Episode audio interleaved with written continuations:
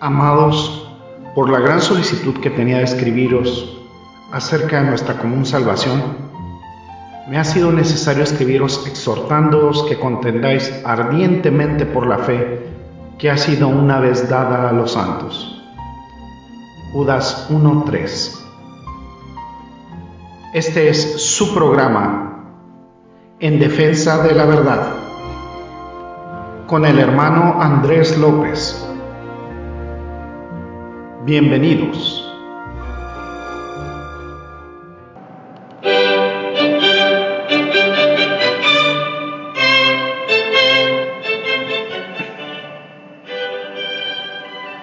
¿Qué tal, qué tal, amados Escuchas? Bienvenidos a este su programa, nuestro programa en defensa de la verdad. Yo soy su amigo y hermano Andrés López. Estamos muy contentos de estar aquí desde nuestros micrófonos de Radio Cristo viene aquí en Ontario, Canadá, para la gloria y la honra de Dios. Vamos a empezar, pero antes quiero recordarles que estamos disponibles en nuestras plataformas de Google Podcasts, Spotify, YouTube y por supuesto en nuestra estación de radio Radio Cristo viene. Vamos a empezar un tema muy interesante aquí en Defensa de la Verdad.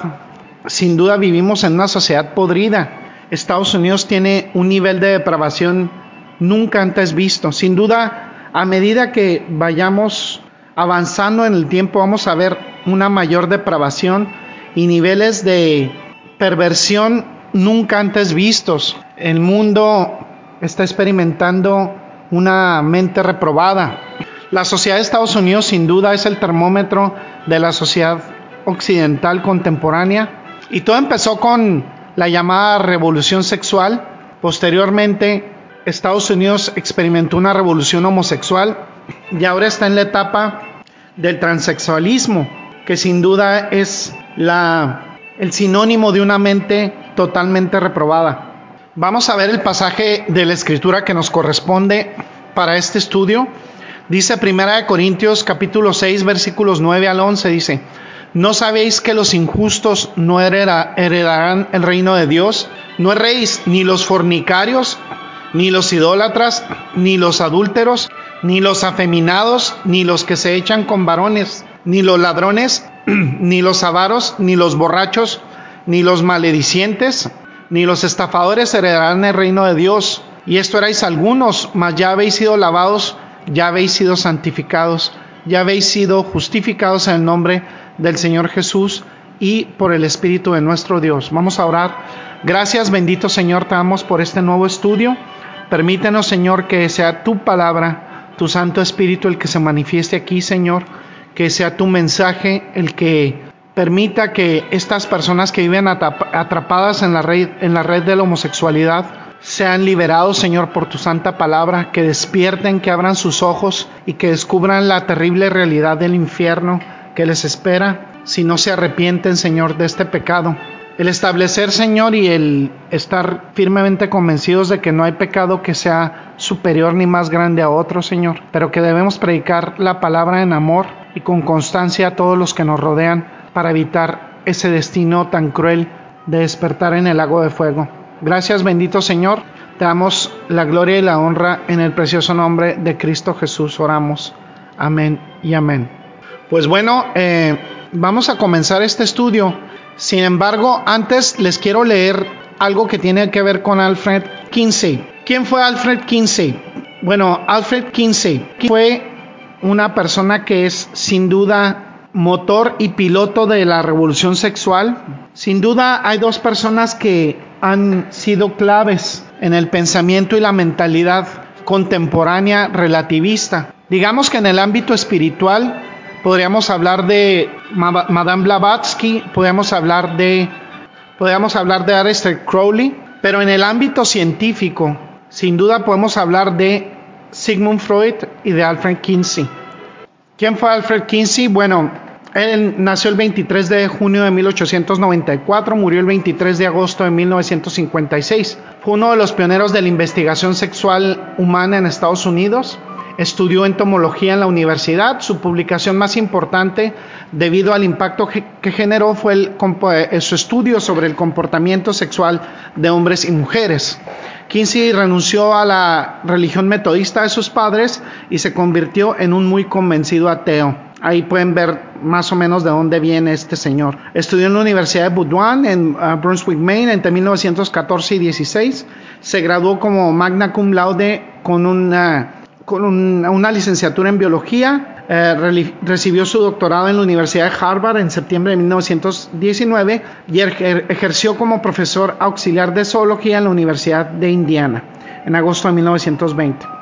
Además, estableció una reputación académica por sus pruebas biológicas y su investigación en taxonomía y evolución. En 1937, el American Man of Science, o publicación llamada Hombres Americanos de Ciencia, lo nombró como uno de sus precursores. Un año más tarde, asumió el control de la coordinación del nuevo curso matrimonial en la Universidad de Indiana para luego comenzar a recolectar historias para el archivo del comportamiento sexual.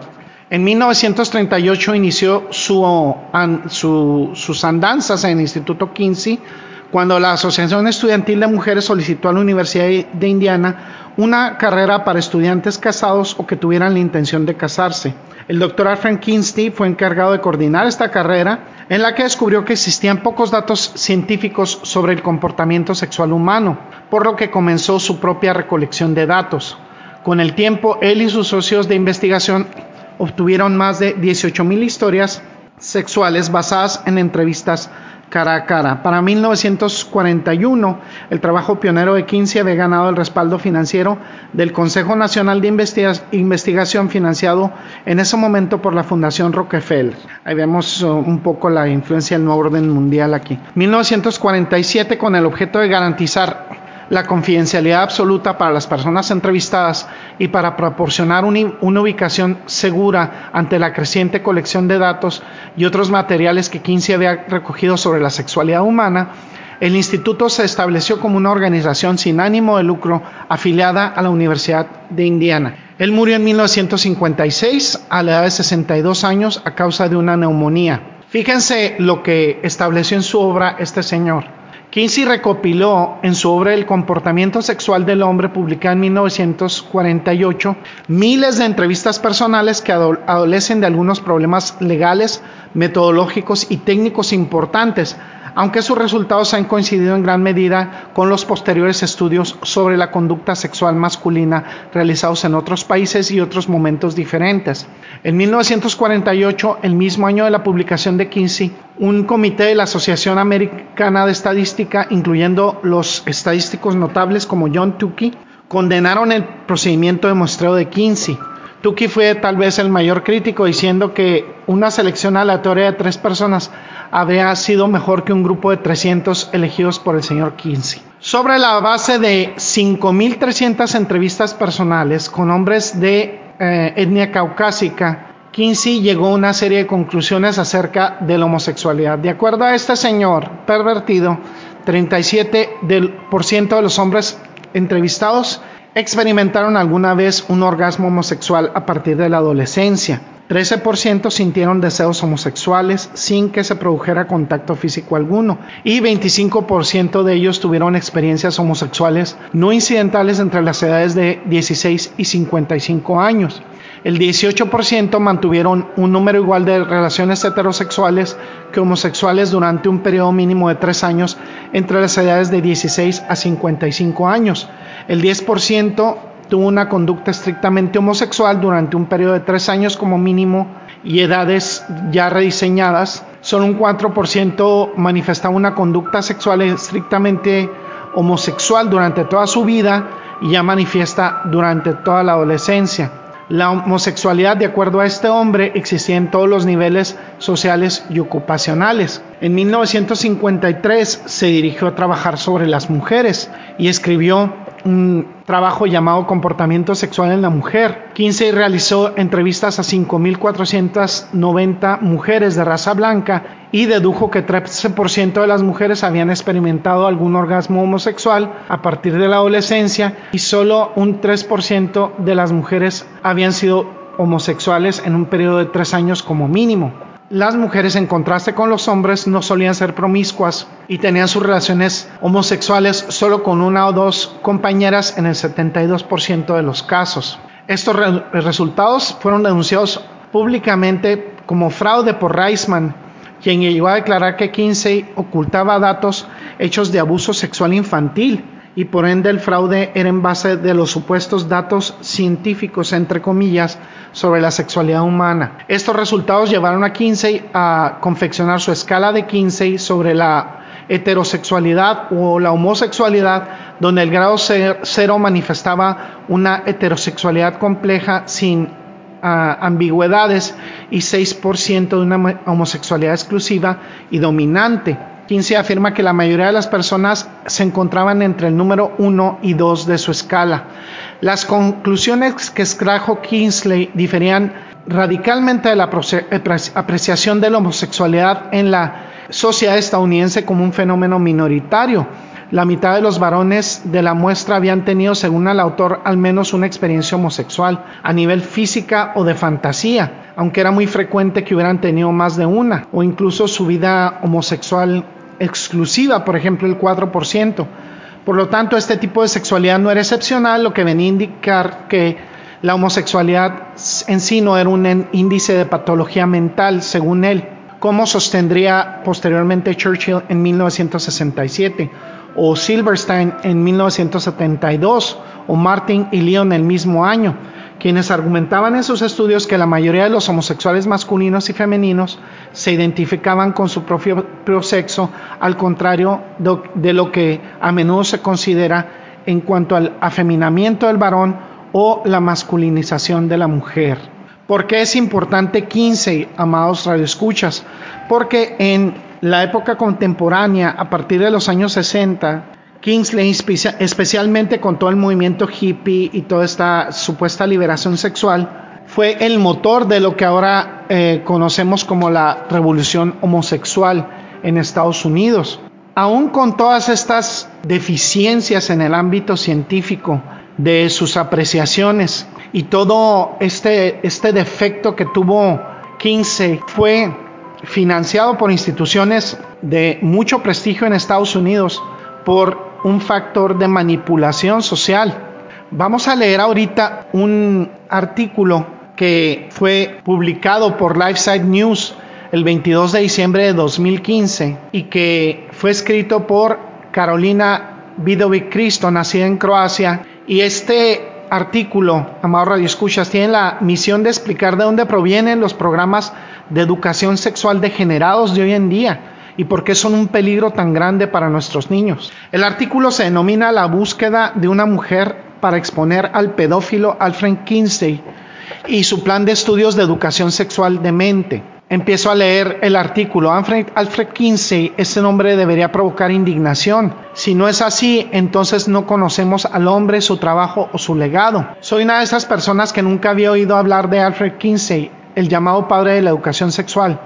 Yo, como muchos niños de mi generación, pasé por la educación sexual en la escuela y nunca pensé en la razón por la cual estaba aprendiendo lo que estaba aprendiendo. Mi experiencia fue el programa donde vivo en una escuela católica que se desarrolló, perdón, en una escuela católica de Ontario, Canadá, donde aprendí sobre las partes detalladas de los genitales masculinos y femeninos en el sexto grado y sobre la masturbación en el séptimo grado. Yo era una niña asqueada por, todo eso y pensé cómo debería ser. Y luego descubrí a Carolina Vidovic Cristo y Alfred Kinsey.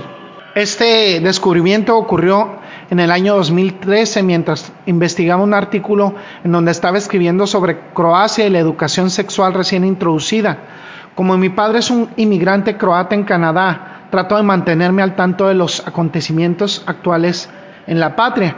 En 2012 el gobierno croata introdujo un plan de estudios de educación sexual revisado que provocó indignación. Vidovic Cristo, un respetado periodista de televisión croata, empleado por la emisora pública estatal, hizo sonar las alarmas respecto a este plan de estudio. Vidovic Cristo estuvo recientemente en Canadá por invitación de la diáspora croata. Su mensaje era pertinente para todos los canadienses. Exponiera a Alfen Kinsey, su investigación y sus consecuencias.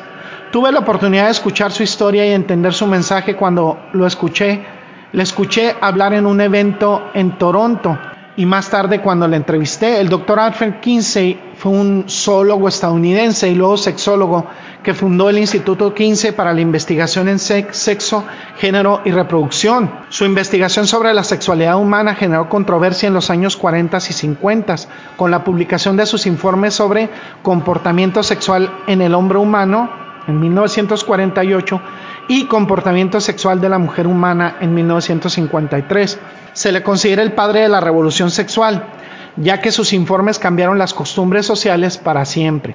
La cuestionable investigación de Kinsey también fue un catalizador para cambiar varias leyes estatales en Estados Unidos, incluida la legalización de la prostitución, la legalización de la homosexualidad y la reducción y la eliminación de la mayoría de las sanciones por delitos sexuales. Vidovich Cristo, de 40 años, era el productor, editor y periodista de la investigación de un programa croata internacional sobre HRT Slika Svraste, imagen de Croacia, que proporcionaba Croacia en el extranjero y mantenía a la diáspora conectada con su tierra natal. Tenía tres hijos en la escuela primaria y dijo cuando asistía a las reuniones del Consejo de Padre de padres en 90% estaba en contra de la educación sexual y el 10% estaba a favor. Sin embargo, todos estos padres no pudieron explicar ni defender sus, sus posiciones.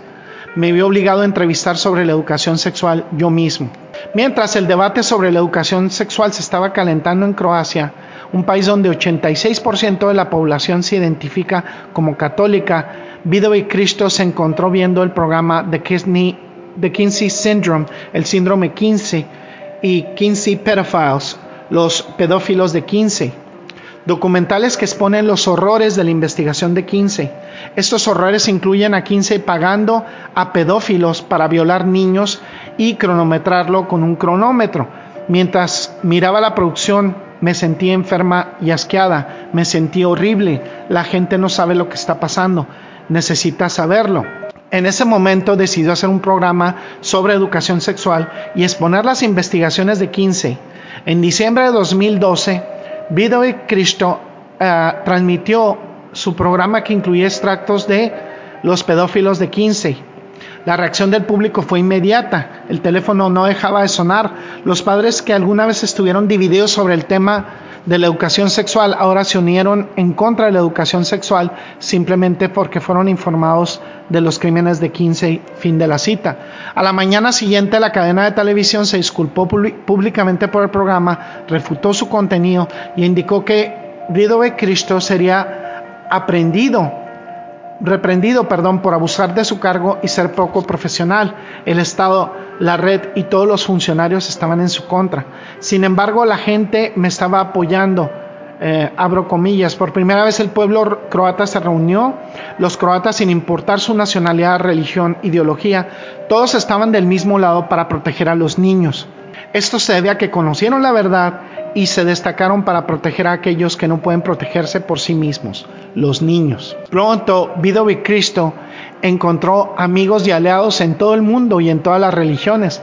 La experta estadounidense en 15 y la doctora Judith Reisman, que ha publicado libros, artículos y películas sobre la investigación pedófila y fraudulenta de 15, y Timothy Kate, un británico agnóstico y de izquierda de tendencia liberal que produjo y dirigió Los pedófilos de Kinsey, Ambos llegaron a Croacia poco después para que se transmitiera el programa de Vidovich Cristo y brindarle apoyo y hablar sobre Kinsey y la educación sexual para comentar sobre la investigación de Kinsey. De acuerdo con los libros de Kinsey, su investigación publicada y las declaraciones de sus asistentes en varias entrevistas, la investigación de Kinsey no solo fue defectuosa, sino que también fue criminal. Su investigación en sexualidad infantil, los datos de la búsqueda que recopilaron en varios registros personales de varios pedófilos. Uno en particular mantuvo diarios, diarios detallados de más de 800 encuentros sexuales con niños e incluso con bebés hasta dos meses de edad. Kinsey también recopiló datos y compensó económicamente a los padres que abusaban sexualmente de sus propios hijos. Incluso colaboró con el infame pedófilo nazi Dr. Frin von Balusek, quien escribió en su diario su abuso sexual a cientos de niñas y niños preadolescentes. En el juicio de von Balusek, el juez criticó a Kinsey por no haber denunciado esos delitos a la policía. Kinsey también presentó su investigación como una representación del hombre y la mujer estadounidense promedio. Sin embargo, para obtener sus datos durante la guerra, muchos de los hombres que seleccionó para representar al hombre promedio eran reclusos, muchos de los cuales fueron encarcelados por delitos sexuales. Kinsey también incluyó varios prostitutos masculinos en su muestreo. Para recopilar datos de mujeres casadas, amplió la definición de casado para incluir a cualquier hombre que viviera con una mujer durante un año incluidas las prostitutas que vivían con proxenetas. Como resultado de su investigación cuestionable, Kinsey hizo afirmaciones estadísticas increíbles, incluyendo las siguientes. 10 a 36% de los hombres son homosexuales. La homosexualidad, el incesto, la violación, la pedofilia e incluso la, bestialidad son normales. Él también agregó que el 95% de los hombres se involucran en estos comportamientos. 40% de las mujeres casadas tienen aventuras amorosas. El 25% de las mujeres casadas están abortando. Se dice que esa estadística sobre el aborto fue un catalizador para convencer a los legisladores de legalizar el aborto. En la película Los pedófilos de Kinsey, el doctor Paul Gebhardt, coautor de Kinsey, afirma ante la Cámara que el equipo de Kinsey solicitó a abusadores de niños y obtuvo datos de, entre comillas, sexualidad infantil de pedófilos y de una organización de pedófilos. Fuera de la Cámara, como parte de la transcripción del, reportero de la Corte, Paul Gebhardt afirma que esta organización fue la predecesora de NAMBLA, cuyas siglas en inglés significa la Asociación Norteamericana de Amor entre Hombres y Niños. Entonces, ¿alguna de las investigaciones de Kingsley fue válida? Según el New York Times, en su edición del 11 de diciembre de 1949, W. Allen Wallis, presidente del Comité de Estadísticas de la Universidad de Chicago en ese entonces, comentó hay seis aspectos principales de cualquier investigación estadística y Kinsey falla en cuatro. Sobre la película El síndrome de Kinsey, Kinsey convenció, convenció a los legisladores estadounidenses para bajar la edad del consentimiento y reducir las sentencias por delitos sexuales y casi lograr eh, este objetivo en esa época. En su libro Kinsey Crimes and Consequences, Kinsey Crímenes y Consecuencias, la doctora Reisman explica cómo desde los años 60 el Instituto Kinsey estaba decidido a incorporar la filosofía de Kinsey en el material de educación sexual para niños. Se asociaron con Planned Parenthood, esta organización en Estados Unidos que promueve los abortos, para lograr este objetivo. El doctor Reisman expone cómo fue la investigación de Kinsey y la que afirmó que los niños son sexuales y potencialmente orgásmicos desde el nacimiento y no sufren daños por el incesto y el sexo entre adultos o niños y a menudo se benefician de dicha actividad. Su influencia también inspiró a Hugh Hefner a lanzar la revista Playboy en los años 50. Entonces, ¿toda esta psicopatología sexual es lo que inició Alfred Kinsley? Aparentemente sí. La investigación de Kinsey, que fue financiada por la Fundación Rockefeller, lo llevó a sacar eh, la conclusión de que los niños son seres sexuales desde el nacimiento.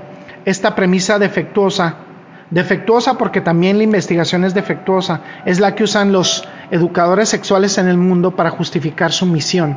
Sin embargo, como Carolina Vidovich Cristo aprendió y luego compartió con la sociedad, la educación sexual nunca será aceptable mientras se base en, en Kinsey y sus pedófilos como resultado de su exposición en la televisión nacional, Vidovich Cristo fue nominado como el homófobo del año 2013 por Zagreb Pride, los organizadores del desfile anual de orgullo homosexual en la capital de Croacia.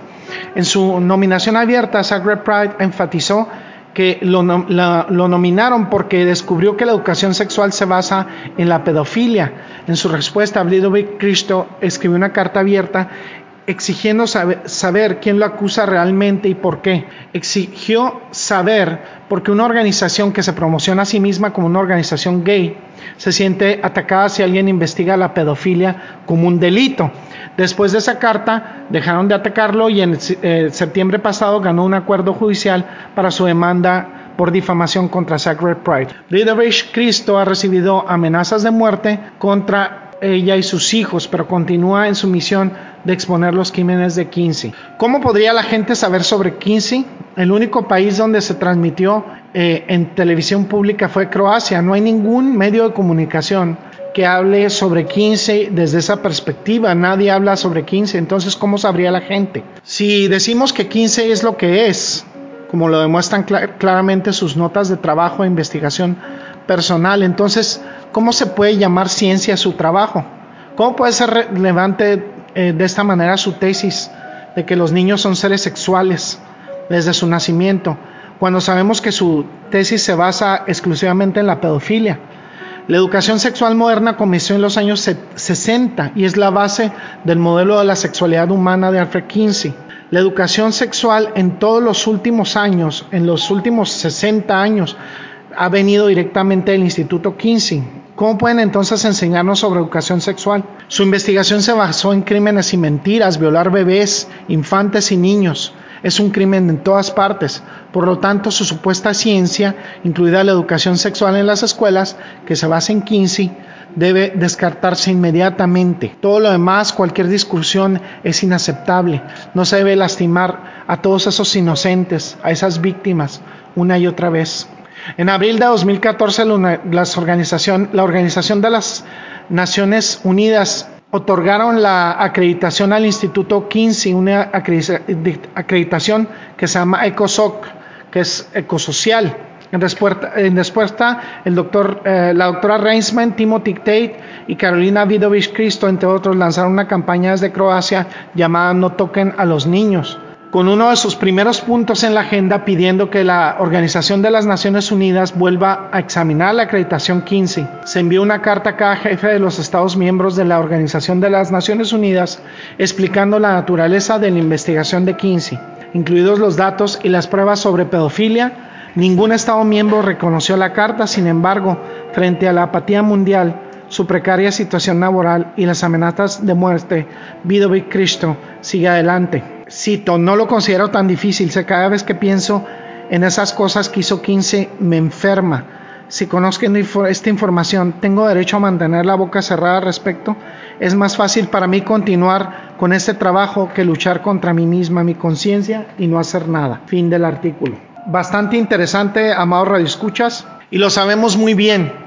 El tema de nuestro estudio es la perspectiva divina sobre la homosexualidad. A partir de todo esto viene una depravación, una degeneración, la sociedad occidental como nunca la hemos visto.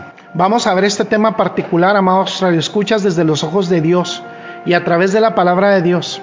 Por lo que este, este pecado es interesante y se aísla de los demás, es que este, este pecado, por desgracia, amados radioescuchas, constituye parte de una agenda. No hay ninguna agenda para legalizar por ejemplo, la violación o la pedofilia. No lo hay. Sin embargo, la homosexualidad es parte de una agenda. Podemos estar hablando de diferentes pecados que son también atroces ante los ojos de Dios. ¿Por qué debemos aislar este pecado? Pues es evidente. Este pecado ha adquirido propiedades únicas en nuestra cultura occidental.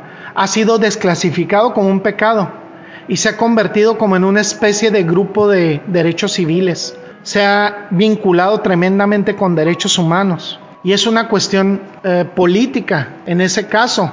No se ha constituido como una cuestión moral, se ha constituido como una cuestión de libertad y de derechos humanos y no moral o espiritual. El sector privado y el sector público en las escuelas, en los gobiernos, en los partidos políticos y en las, y en las convenciones ha determinado en tribunales y en legislaturas la legalidad de la homosexualidad se ha transmitido por parte de gobernadores, de presidentes, de alcaldes. Se ha tomado este pecado, se ha extraído de la pluralidad general de los pecados y se le ha dado una identidad propia, una identidad que tiene el tinte de agenda. Y es en esta consecuencia, debido a la prominencia en nuestra cultura, que necesita ser abordado. Hay un pasaje que les leí al principio de Primera de Corintios y este pasaje es muy claro y muy pertinente para nuestro estudio y ya se los leí, que es el pasaje de Primera de Corintios capítulo 6 versículos 9 al 11, pero voy a dirigir su atención, amados escuchas a Primera de Corintios capítulo 6 versículo 9. Dice, ¿no sabéis que los injustos no heredarán el reino de Dios? No erréis ni los fornicarios, ni los idólatras, ni los adúlteros, ni los afeminados, ni los que se echan con varones. La palabra de Dios es muy clara al respecto. Habla de los injustos, de quienes promueven la injusticia, de los fornicarios, de los que cometen cualquier tipo de, delito de carácter sexual, los idólatras, los adúlteros, quienes engañan a sus esposas, los afeminados, los homosexuales, los ladrones, los avaros, los borrachos, los maldicientes, los estafadores. Estos no heredarán el reino de Dios y la Biblia es muy clara al respecto. Sin embargo, hay una esperanza, está la salvación por medio de Cristo Jesús. Y dice, y esto erais algunos de vosotros, pero ya habéis sido lavados. ¿Lavados en qué? En la sangre de Cristo Jesús. Ya habéis sido santificados, ya habéis sido justificados en el nombre del Señor Jesucristo y en el Espíritu de nuestro Dios. Este pasaje comienza con las malas noticias y termina con las buenas noticias. Las malas noticias es que los injustos no heredarán el reino de Dios, no lo heredarán. Los injustos que no heredan el reino de Dios son caracterizados como fornicarios, idólatras, adúlteros, afeminados, homosexuales, ladrones, avaros, borrachos, injuriadores, estafadores. Este tipo de personas no entrarán al reino de Dios. Si alguna persona es alguien de estas personas, si usted lo es, amado escucha, no entrará en el reino de Dios y esa es la mala noticia. Las buenas noticias están en el versículo 11.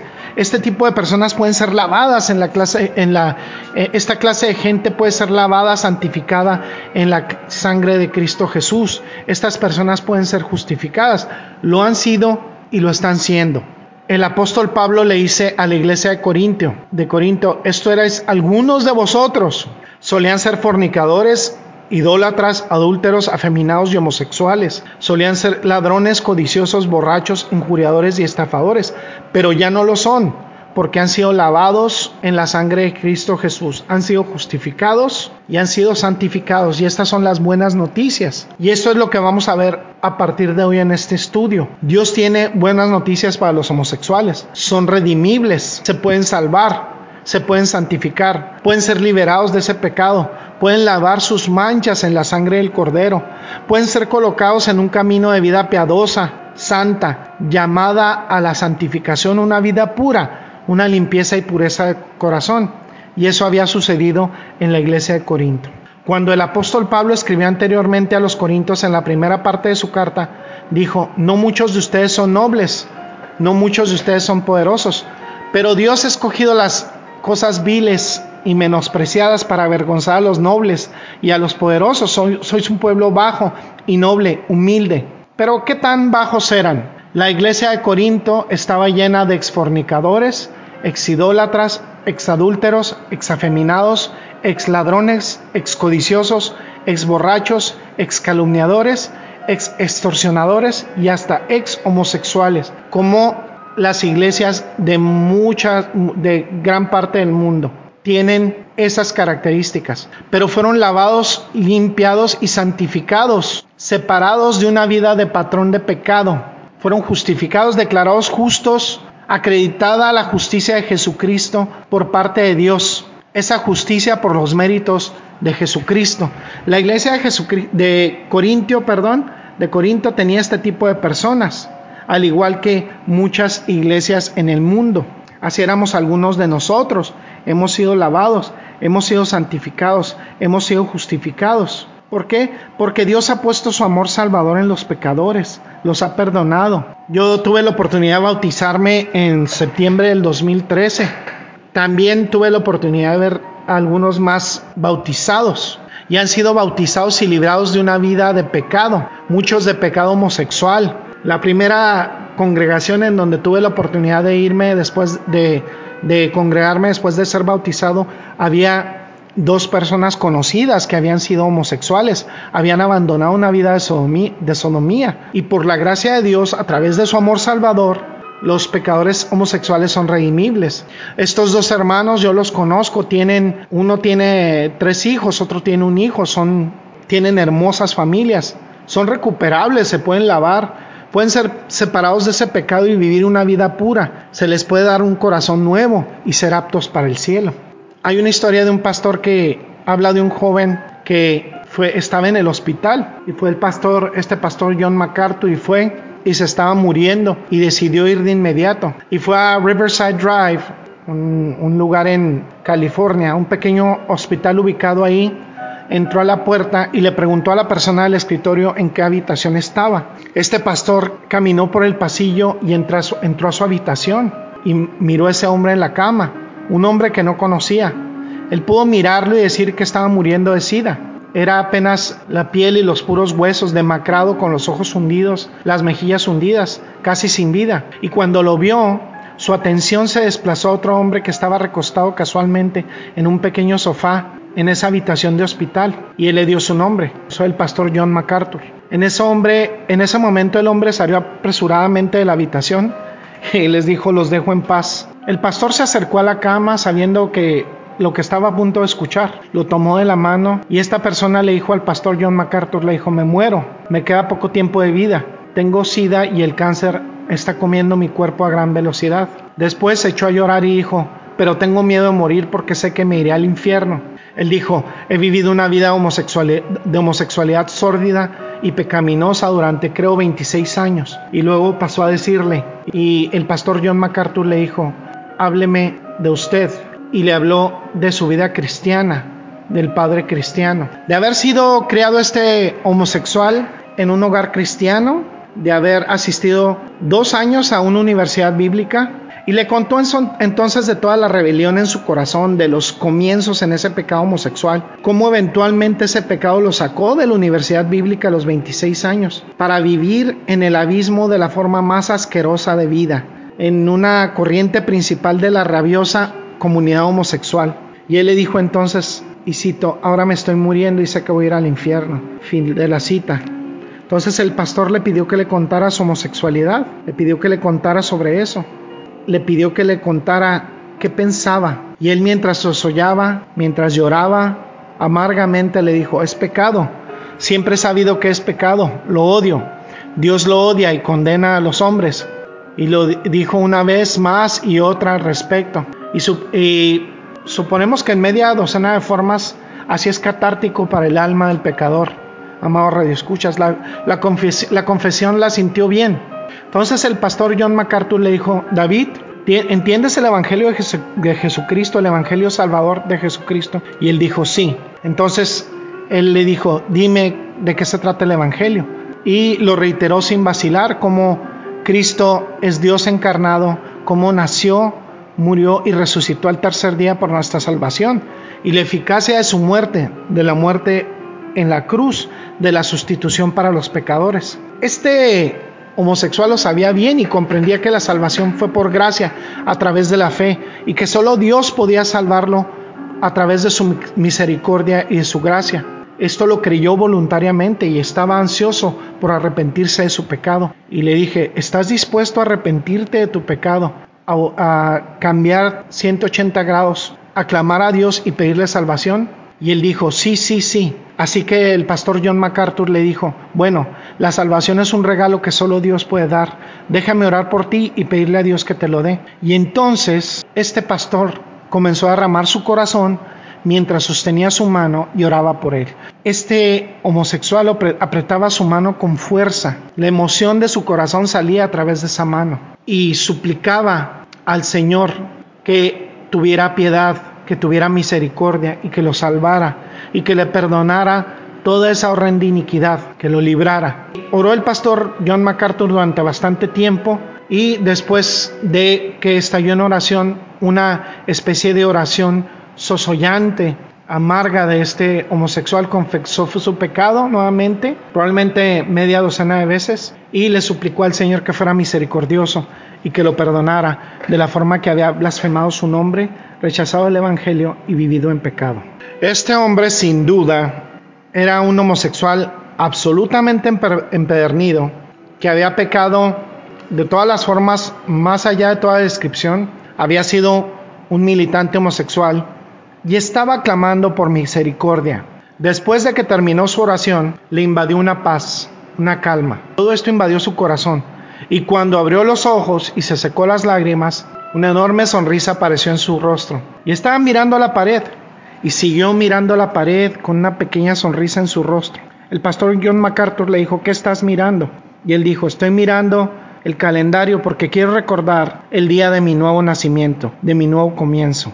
Y luego pasó a reiterar lo que sentía, que sentía que Dios lo había salvado, que lo aceptaba por fe y que había confiado en Jesucristo, que Dios lo salvaría en su misericordia. Y él creyó firmemente que en ese momento se había convertido.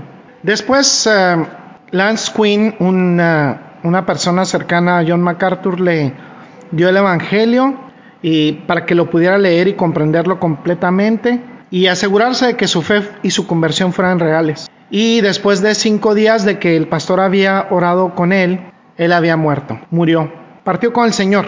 Pero el pastor le dijo, ahora que te has convertido en un cristiano, ¿qué va a ser diferente? Y este homosexual le dijo, toda mi vida va a ser diferente. Y él dijo además, y abro comillas, lo primero es que toda mi vida está llena de personas que viven en un mundo homosexual. El tipo que estaba aquí cuando entraste es mi amante, mi enfermero aquí es homosexual. Y la asociación de SIDA me, ha enviado un trabajador del SIDA para estar estos últimos momentos conmigo y que también es homosexual. Todos en mi vida son homosexuales, dijo. Ahora tengo la responsabilidad de contarles sobre el pecado, sobre ese pecado peligroso en que están involucrados y llamarlos a todos a venir a Jesucristo, a venir a Cristo. Eso pasó en esa ocasión, pasaron cinco días y él falleció. Podemos aprender algo, amado Radio Escuchas. Una de las tragedias supremas de nuestro tiempo es la desclasificación de la homosexualidad como pecado. Porque cuando se desclasifica como pecado, ahí se corta la fuente de salvación para estas personas. Es una desclasificación condenatoria, es una desclasificación que manda a personas al infierno. No estamos siendo amables con, con, los homosexuales cuando los llamamos a un estilo de vida opcional o una preferencia sexual. No somos amables con ellos cuando hacemos eso. Eso no es amable, eso no es considerado, eso no es amar. Eso es condenarlos, eso es condenatorio. Lo más amable que podemos hacer con alguien que esté involucrado en el pecado homosexual es decirles que es un pecado que los condenará al infierno, que los excluirá del reino de Dios para siempre. Eso es lo más amable que podemos decir. Un diagnóstico adecuado es absolutamente crucial. Esta no es una orientación sexual preferida, no es un estilo de vida alternativo, no es algo genético con lo que se nace.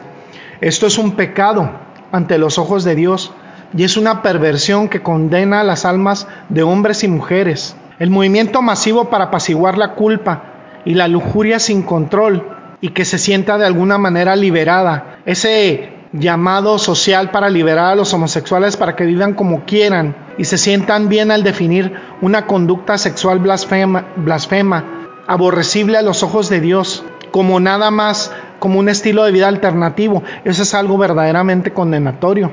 Eso es condenar esas almas al infierno, como lo veremos más adelante en este estudio. Aquellos que abogan por los derechos de los homosexuales tendrán en sus manos la sangre de estos homosexuales condenados. La homosexualidad es una lujuria insaciable, es un impulso que va más allá de todo lo que experimentan las personas homosexuales. Estas personas están tratando de justificar su propia lujuria y desclasificar su pecado, sus deseos desenfrenados sus deseos desenfrenados e insaciables. La mayoría están tratando de vendérselos a los demás, porque eso se convierte entonces en una justificación más cuando aún pueden normalizarla. Y lo podemos ver, amados escuchas en toda nuestra cultura. De esta expresión en inglés que a alguien se le da una pulgada y que van una milla. Y esto es cierto, ahora vemos formas de transgresión y de perversión relacionadas con la homosexualidad que son aún más aberrantes, como el transexualismo y tantas cosas aberrantes. Es lo que están vendiendo a nuestros hijos, a nuestros nietos. A comienzos de los 90 hubo un plan por parte de la NASA de mandar dos homosexuales en una nave espacial porque también son personas y necesitan la debida consideración. Empezaron desde los 90 comedias de situación donde no solo los actores y las actrices pueden ser homosexuales, sino los papeles los interpretan hombres y mujeres homosexuales para normalizar eso. El gobierno de Estados Unidos financia todo tipo de defensa para los homosexuales. Las escuelas públicas de diferentes ciudades, en Canadá, en Estados Unidos, son defensoras de homosexuales. La Asociación Nacional de Educación de Estados Unidos es una asociación en defensa de los homosexuales. Se esfuerza por poner a defensores de los homosexuales en escuelas públicas para supuestamente ayudar a los niños que tienen esa propensión, como lo que vemos ahora con el transexualismo igual, y asegurarse de que sean libres de hacerlo sin el conocimiento de los padres. Es una agenda para convertir a nuestros hijos y nuestros nietos en homosexuales. Quieren normalizar eso y lo están normalizando y participan en esto porque los hace sentir mejor, más seguros. Los políticos buscan el voto homosexual haciendo campañas por los derechos de los homosexuales y de los transexuales. Es algo absolutamente inconcebible.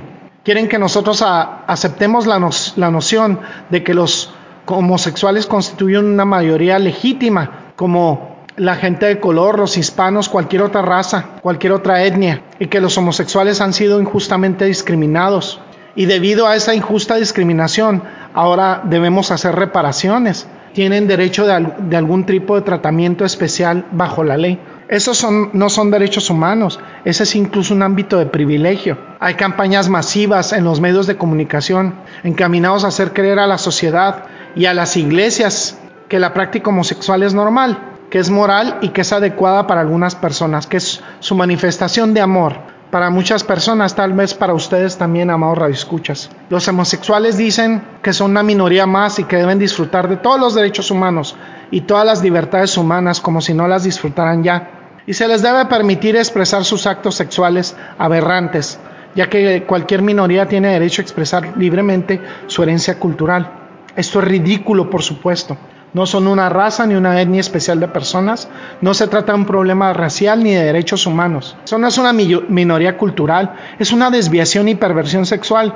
Tienen una, una visión pervertida del sexo. Quieren identificarlo como que fuera una minoría racial, étnica. Entonces vamos a tener derecho para los asesinos, para los violadores, para los traficantes de drogas. Vamos a tener derechos especiales. Ellos tienen también cierta orientación ¿Qué pasa con los pedófilos, con los abusadores de niños? Tienen una preferencia sexual. ¿Qué pasa con los violadores? ¿Qué pasa con los caníbales? Tienen una preferencia sexual. Tienen una orientación sexual, tienen una orientación natural. ¿Deben tener derechos civiles? ¿Deberían tener reparaciones también? En la misma forma que, que estamos tratando estos pecados, es absolutamente ridículo. Permitirles expresar su preferencia en la forma en que se ha hecho a nivel social lo ha convertido en una causa de epidemia de salud pública la más devastadora en Norteamérica. Permitirles expresar su preferencia se ha convertido en una erupción financiera. En Estados Unidos, por ejemplo, la salud médica amenaza con llevar a la bancarrota a ese país. Vemos la epidemia de SIDA que se desató y que se ha desatado hasta ahora. Esta conducta conduce a millones de niños y jóvenes a un pozo de perversión, todo bajo la tolerancia y la complacencia del Estado en, los comités de educación en los distritos escolares la promoción de libros pornográficos para niños. En Los Ángeles las escuelas públicas, bueno, y en todo el país y en, en toda Estados Unidos y Canadá celebran el mes del orgullo gay cada junio. Este tipo de comportamiento es simplemente la expresión de lujuria sexual retorcida, incontenible. La lujuria sexual es, es retorcida y la fornicación es pecado, cualquier pecado sexual es pecado. El adulterio también es pecado. Y estas proporciones de lujuria y pecaminosidad se catapultan más allá de lo que se puede entender, a un ámbito irracional y lógico. Pero podemos esperar que sea irracional y lógico lo que apapacha, lo que consiente el pecado. Podríamos seguir con una letanía de estadísticas, pero pues no es necesario. El homosexual promedio en estudios realizados hasta los años 90 decían que el homosexual promedio ha tenido al menos relaciones con más de 500 parejas sexuales diferentes. En Los Ángeles, California, que está por encima del promedio, el homosexual promedio tiene 300 parejas sexuales al año, casi una cada día. Y eso de gente diferente. 30% de ellos en Los Ángeles, California, en los años 90, se daban estadísticas de que habían tenido hasta más de mil parejas sexuales y muchos de ellos hasta 1500. Algunas estadísticas dejaron de tomar registros hasta los 1600 hasta las 1600 parejas sexuales. Bueno, amados radioescuchas, vamos a continuar con este estudio en una próxima emisión, un estudio que es tremendo, un estudio que es apabullante en su contenido y que es importante, es un despertar a nuestras conciencias, a lo que podemos compartir para las personas con las que convivimos que viven atrapados en esta mentira de la homosexualidad. Si tú, amado Radio Escucha, no has recibido a Jesucristo como tu único y suficiente Señor y Salvador, te hablo a ti. Si estás atrapado también en esta trampa de la homosexualidad, yo te quiero decir que somos salvos por gracia, por medio de la fe. debido a la gracia de Dios somos salvos por medio de la fe. Por la bondad de Dios somos perdonados mediante la fe en Jesucristo. Dios es tan misericordioso que nos ofrece un sistema de salvación basado en nuestra fe, no en nuestra habilidad de ser perfectos. Nosotros somos salvos por medio de la fe en Jesucristo y únicamente en eso, y no por obras. ¿Cómo se puede ser salvo? Arrepiéntete de tu pecado, pídele a Jesucristo que te perdone, recíbele como tu Señor, como tu único Señor y suficiente Salvador. Y Él manifestará frutos de arrepentimiento en tu vida. Frutos como el, frutos como el leer la Biblia, el congregarte en una congregación de sana doctrina, cristocéntrica, el leer la escritura. Yo te, yo te puedo decir que, la, que el libro más recomendable es el Evangelio de, según San Juan para comenzar si, eres nuevo en Cristo. Hazlo ahora porque el día de salvación es el día de hoy, porque mañana puede ser demasiado tarde. Vamos a orar para despedir este programa. Gracias, bendito Señor, porque nos has permitido abrir una vez más nuestros ojos a este pecado tan generalizado de la homosexualidad y todos sus derivados en nuestra sociedad contemporánea, humanista y relativista. Señor, permítenos contemplar a personas que viven atrapadas en este, pecado como seres a los que amamos y que debemos alcanzar con el Evangelio y son nuestro campo misionero, Señor. Danos esa paciencia, ese amor para compartirles el Evangelio y para hacerles reconocer y abrir sus ojos al hecho de que viven en un pecado terrible que los puede llevar al infierno. Gracias, amado Señor. Te doy la gloria y la honra por siempre en Cristo Jesús. Amén y amén. Bueno, este ha sido su programa, nuestro programa en defensa de la verdad. Los esperamos si Dios nos lo permite para una nueva emisión. Nuevamente antes de despedirme quisiera invitarlos a que escuchen nuestros programas, nuestros podcasts en los podcasts de Radio Cristo Viene en Spotify. También estamos disponibles en Google Podcast y estamos disponibles en YouTube para la gloria y la honra de Dios. Y por supuesto en nuestra estación de radio, Red Radio Cristo Viene, que además de transmitirse localmente aquí en Ontario, se transmite por internet a todo el mundo. Gracias, amados Radio Escuchas. Los eh, esperamos en nuestra próxima emisión. Dios los bendiga ricamente y hasta la próxima. Ha sido una bendición y un gusto contar con el placer de su sintonía. Lo esperamos para una nueva emisión de este su programa en defensa de la verdad. Hasta la próxima y bendiciones.